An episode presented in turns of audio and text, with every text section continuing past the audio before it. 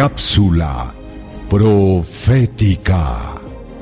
Leamos Daniel capítulo 9, verso 17 y también el 18 para confirmar el tiempo en que sucedió lo escrito en esta parte de la Biblia.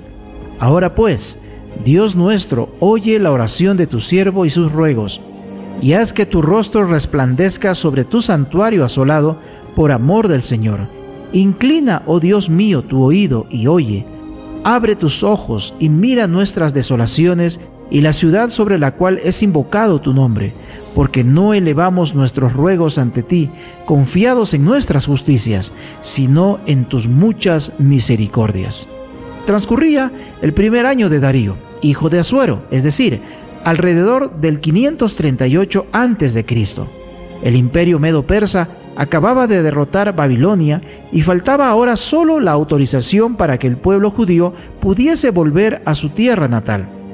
Desde que Daniel fue llevado cautivo a Babilonia en el 605 a.C., ya habían pasado 68 años. Era el año 538 a.C. y faltaban solo dos años para completar los 70 años de cautiverio predicho por el profeta Jeremías. Entonces Daniel pensaba que la profecía de la purificación del santuario de Daniel 8:14 se refería a la restauración del templo y de la ciudad de Jerusalén que en esos momentos estaba en ruinas.